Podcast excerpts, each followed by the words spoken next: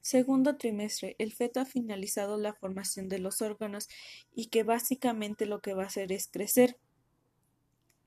Desaparecen las molestias del primer trimestre como eran náuseas, sensación del dolor en el estómago. Así que en este momento también se empieza a producir el crecimiento del útero, en consiguiente el desplazamiento del resto de los órganos. Iniciamos con la 14 semana que son de las más importantes, lo cual el feto va a medir de 9 centímetros y pesa 25 gramos. El cuello comienza a alongarse y la cabeza sigue flexionada hacia el tórax.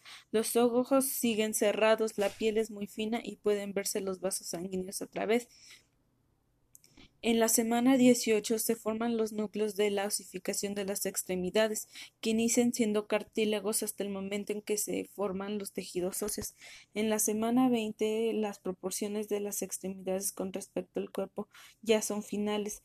Se puede definir el sexo del feto. A la semana 21 ya es capaz de tragar líquido amniótico hacia el estómago y los intestinos. El oxígeno llega a través del cordón umbilical. En la semana 22 se distinguen los párpados, cejas y pestañas. Los testículos inician a descender desde el abdomen hacia el escroto.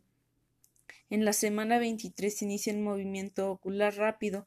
La piel está arrugada y muy delgada. En la semana 25 se empieza a desarrollar las circulaciones y los pliegues al aspecto del externo.